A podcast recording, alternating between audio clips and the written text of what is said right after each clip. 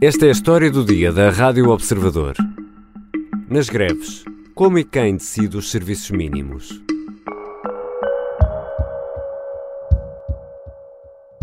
Estou a demorar mais tempo para fazer o mesmo trajeto eh, devido à situação da, da, greve do, do, dos comboios. O autocarro, o barco, o metro e agora o comboio, todos correram eh, normalmente. Agora a questão do comboio, devido à greve, está a demorar mais tempo. Fiquei, tive que ficar ali na, na estação à espera eh, cerca de uma hora. José Santos estava na estação do Cais de Sodré, em Lisboa, a 4 de janeiro deste ano, quando falou em direto para a Rádio Observador. Vinha do Barreiro e ainda faltava o comboio até Passo de Arcos.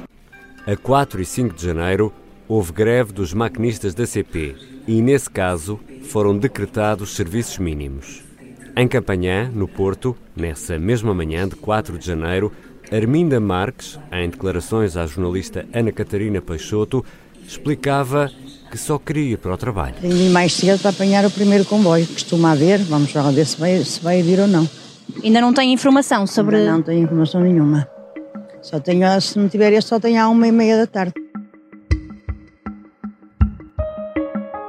Em alguns casos de greve há serviços mínimos, noutros não. E nunca se entende bem porquê. Transportes, saúde, abastecimento de água, de energia são alguns dos setores que podem ser sujeitos a serviços mínimos em caso de paralisação laboral. Como e quem toma a decisão de decretar serviços mínimos? E como funciona o processo? Vou conversar com Luís Gonçalves da Silva. É professor universitário, especialista em direito laboral e também desempenha o papel de árbitro em algumas destas decisões. Eu sou Ricardo Conceição e esta é a história do dia.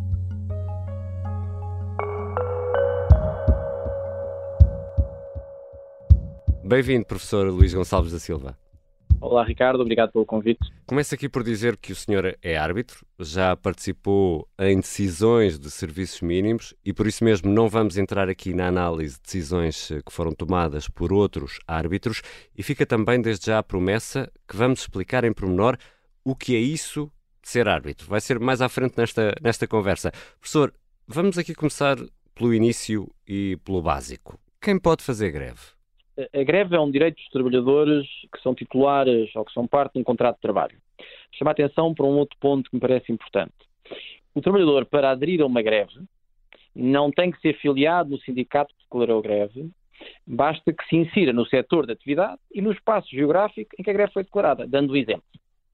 Se eu sou eh, professor universitário e há uma greve declarada para os professores universitários, independentemente de ser filiado, eu posso aderir a esta greve. Agora, se houver uma greve de professores universitários apenas que foi declarada para o Norte, uhum. ora, eu dou aulas em Lisboa, naturalmente que não posso aderir a essa greve. E é uma decisão coletiva ou pode ser uma decisão individual? Uh, em regra, em Portugal, quem, uh, eu diria que há um monopólio sindical na, na, na, feitura das greves. Embora, portanto, em regra, o que acontece é o sindicato, uh, uma Assembleia Geral desse sindicato e há uma deliberação em fazer greve. Isso depende depois dos estatutos de cada sindicato, mas em regra é esse o, o procedimento. O Código de Trabalho prevê também uh, a possibilidade, uh, não havendo uh, determinadas percentagens de trabalhadores sindicalizados, de recorrer a uma Assembleia de Trabalhadores. mas isso não, não tem nem tradição. Não nem... tem expressão. Não, não tem. na prática, aliás, como podemos ver, constatar, são, temos aqui um monopólio sindical uh, uh, em termos de greve. E quanto aos serviços mínimos, e vamos então entrar aqui na, uh, no, no, ponto da nossa conversa, um, os serviços mínimos podem ser decretados para qualquer setor de atividade? Os serviços mínimos visam a satisfação de necessidades sociais imprescindíveis. Portanto, a primeira questão é o que é que são, ou o que é que visa a satisfação de necessidades Exatamente. sociais de uma forma assim relativamente clara, uh, e sem preocupação de grande rigor jurídico, eu diria que tem a ver com aquela satisfação daquelas necessidades que não são adiáveis e que uh, a não prestação delas causam danos dificilmente reparáveis. Por exemplo, uh, no setor da saúde, uma operação. por exemplo, no setor dos transportes, a impossibilidade de haver qualquer tipo de deslocação no território nacional. Estamos a falar em situações mais, mais prementes e mais uhum. visíveis. O que é que o, o usador fez? O usador fez uma coisa que era a única que podia ter feito, que é recorreu a um conjunto de atividades, de setores de atividades, que considera estarem em causa ou que visam a satisfação de necessidades sociais imprescindíveis. Mas esse setor de atividade, essa lista, é uma lista aberta, é uma lista exemplificativa. Hum. E, portanto, eh, como é evidente, eh, não era pensável que o jogador tivesse a capacidade de fazer uma lista fechada, exaustiva, até por uma razão muito simples.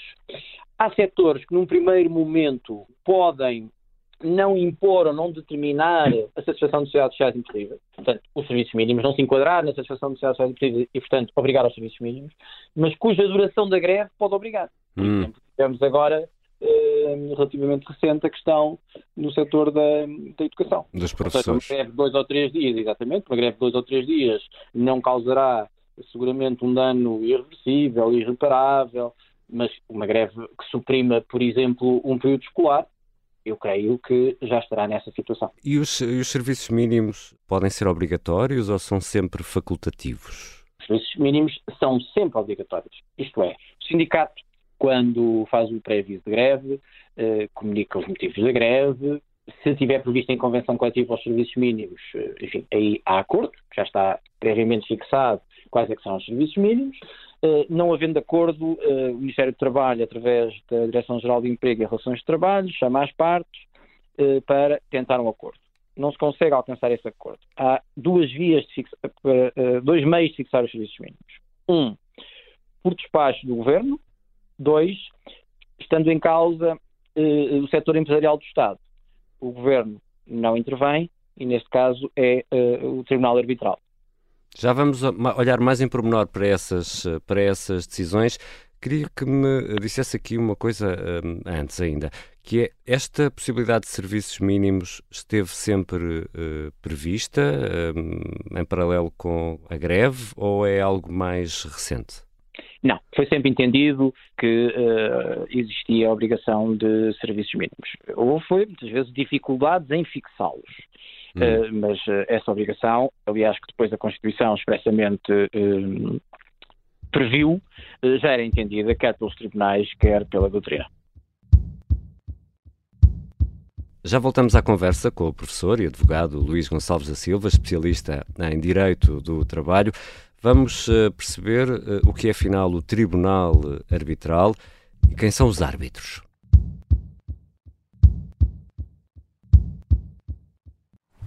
Vasco da Gama chegou à Índia em 1498. Pedro Álvares Cabral chegou ao Brasil em 1500. E Henrique Leitão chega à Academia Observadora em 2023. Prepare-se para redescobrir os descobrimentos e a ciência portuguesa que os possibilitou. Suba a bordo para uma viagem fascinante. Inscreva-se em academia.observador.pt. Academia Observador Grandes cursos a pequenos preços. Estamos de regresso à conversa uh, com o advogado e professor universitário Luís Gonçalves da Silva, especialista em Direito do Trabalho. Professor, uh, falava há pouco uh, das duas formas de decretar os serviços mínimos, ou pelo Governo ou pelo Tribunal Arbitral. Quando é uma decisão do Governo, não há nada a fazer? Não está direito, há sempre alguma coisa. há sempre uma hipótese de recurso há sempre, exatamente, há sempre a possibilidade de impugnar quer o despacho uh, do governo que fixa os serviços mínimos, recorrendo ao tribunal, quer a decisão uh, do, ou a deliberação do tribunal arbitral, também recorrendo ao tribunal. Chama a atenção que, uh, enquanto não houver intervenção de um tribunal a suspender os efeitos, quer do despacho, quer da, da deliberação do tribunal arbitral, essa, essa decisão, essa deliberação é obrigatório. Antes de irmos ao Tribunal Arbitral, consegue dar-me um exemplo uh, de um despacho uh, ministerial para decretar serviços mínimos, num caso concreto? Já houve uh, no caso dos transportes aéreos. Ainda há uns anos atrás houve uma empresa privada em que fez greve e o, o governo entendeu que deveria intervir e, portanto, recorreu à figura do despacho para a fixação de serviços mínimos. E só para esclarecer aqui uma coisa, não confundir isto com a requisição civil, que é outra coisa.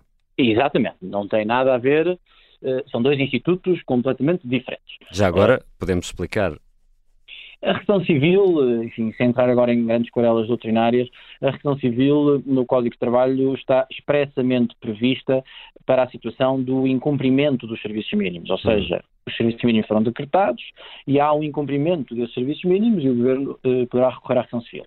Eh, Recordar-se-ão, eh, muitas pessoas que nos estão a ouvir, que eh, já aconteceu situações eh, em que, mesmo antes de haver serviços mínimos, o Governo recorreu à requisição civil.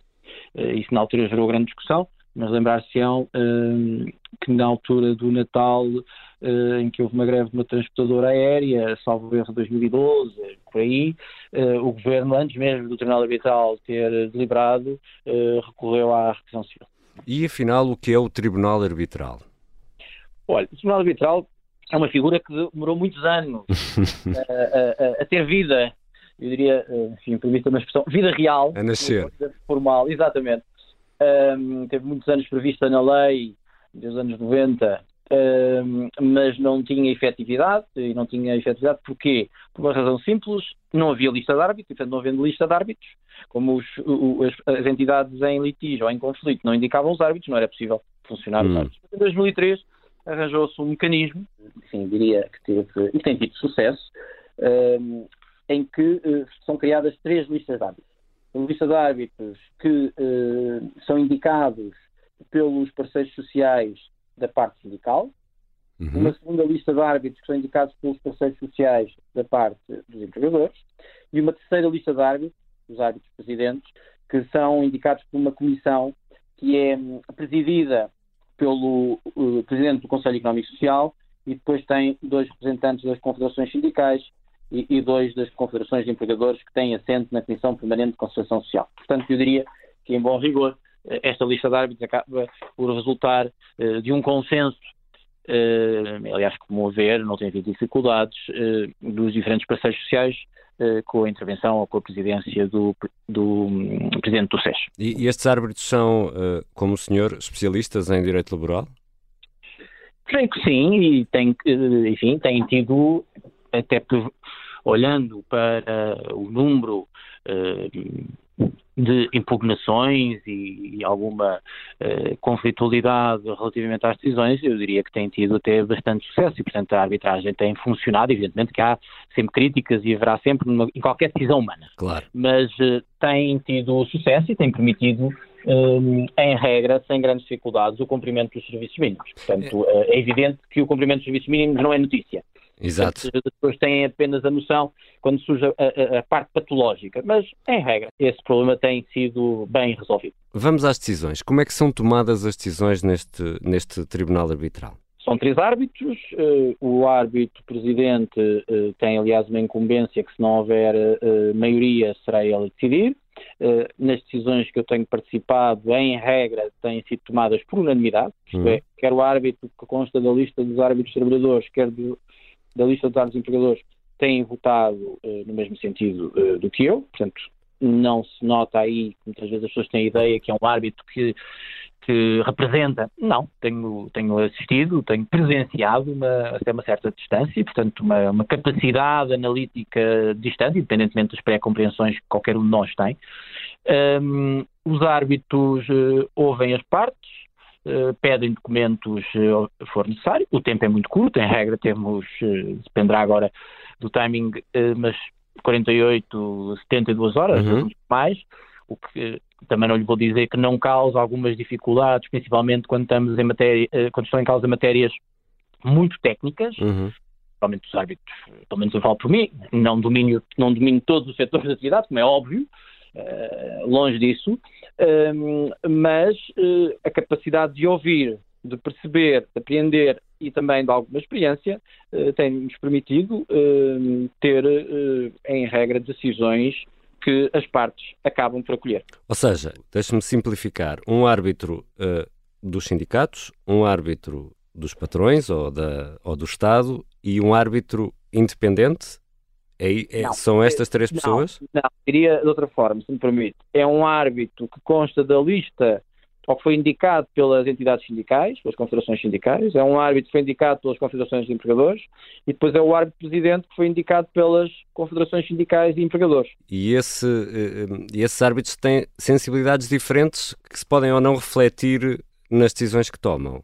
Podem ter ou não. Eu estava a falar do meu, do, da minha experiência no âmbito do Conselho Económico e Social e este, as deliberações do Tribunal Arbitral foram, em regra, tomadas por unanimidade. Às vezes, e corrija-me se não for assim, mas pelo menos esta é a percepção que temos, por vezes para greves eh, que à primeira vista nos parecem iguais eh, na forma, há decisões diferentes.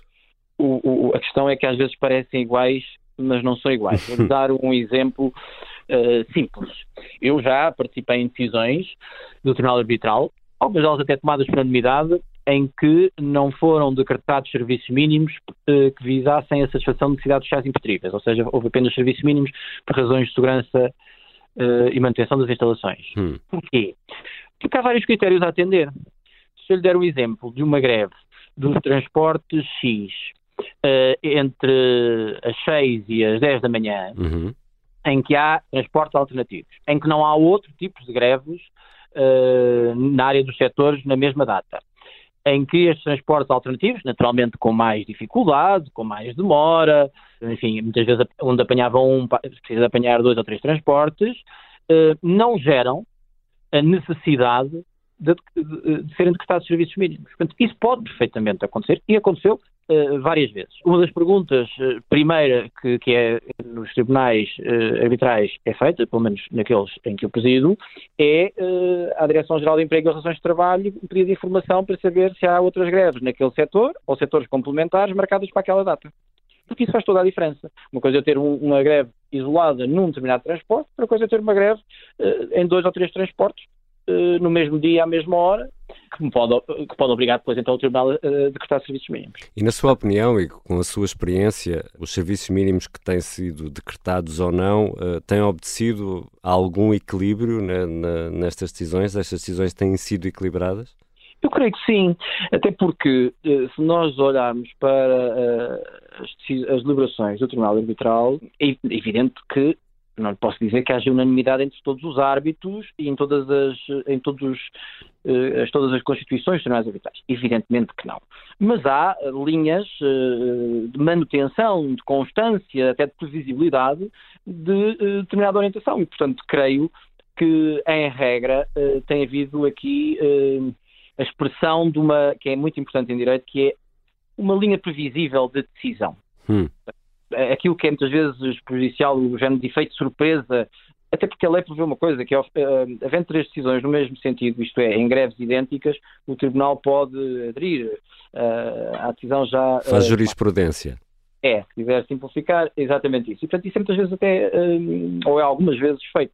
Portanto, não creio que haja nessa matéria um problema crescido ou um problema diferente do que é. Naturalmente, eh, quando há eh, serviços mínimos, eh, em regra, os sindicatos tentaram o quê? Que não houvesse. Portanto, pode haver mais ou menos contentamento, mas isso faz parte, enfim, isso já não abrange os árbitros, mas faz parte depois do debate público, é de salutar, e portanto ninguém pode, alguém tem que decidir, nunca pode estar à espera de decidir receber apenas o reconhecimento de todos. É impensável, estamos perante um conflito, muitas vezes um conflito bastante aguerrido, e portanto é natural que haja contentes e descontentes, mas eu acho que, pelo menos para os árbitros, não há vencedores e vencidos. Há uma preocupação no cumprimento da lei, há uma preocupação em satisfazer as necessidades essenciais da comunidade e, portanto, creio que esse, esse, esse assunto tem sido resolvido de forma bastante serena e equilibrada.